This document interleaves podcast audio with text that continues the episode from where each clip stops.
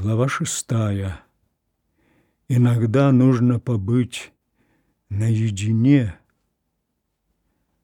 Как-то странно я потерял порыв с годами, отдавая все мои дни, недели, месяцы и годы другим, не оставляя для себя никакого времени, я теперь имею нужду хоть немного побыть наедине с самим собою отдаться мыслям, которые меня трогают непосредственно. Живя с другими, живя их проблемами, часто страданиями, я уже не знал моей личной жизни. И это неправильно. Все мы имеем нужду в одиночестве хотя бы по временам.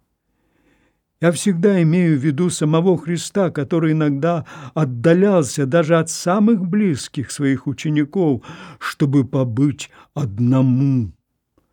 Значит, это всем человекам необходимо.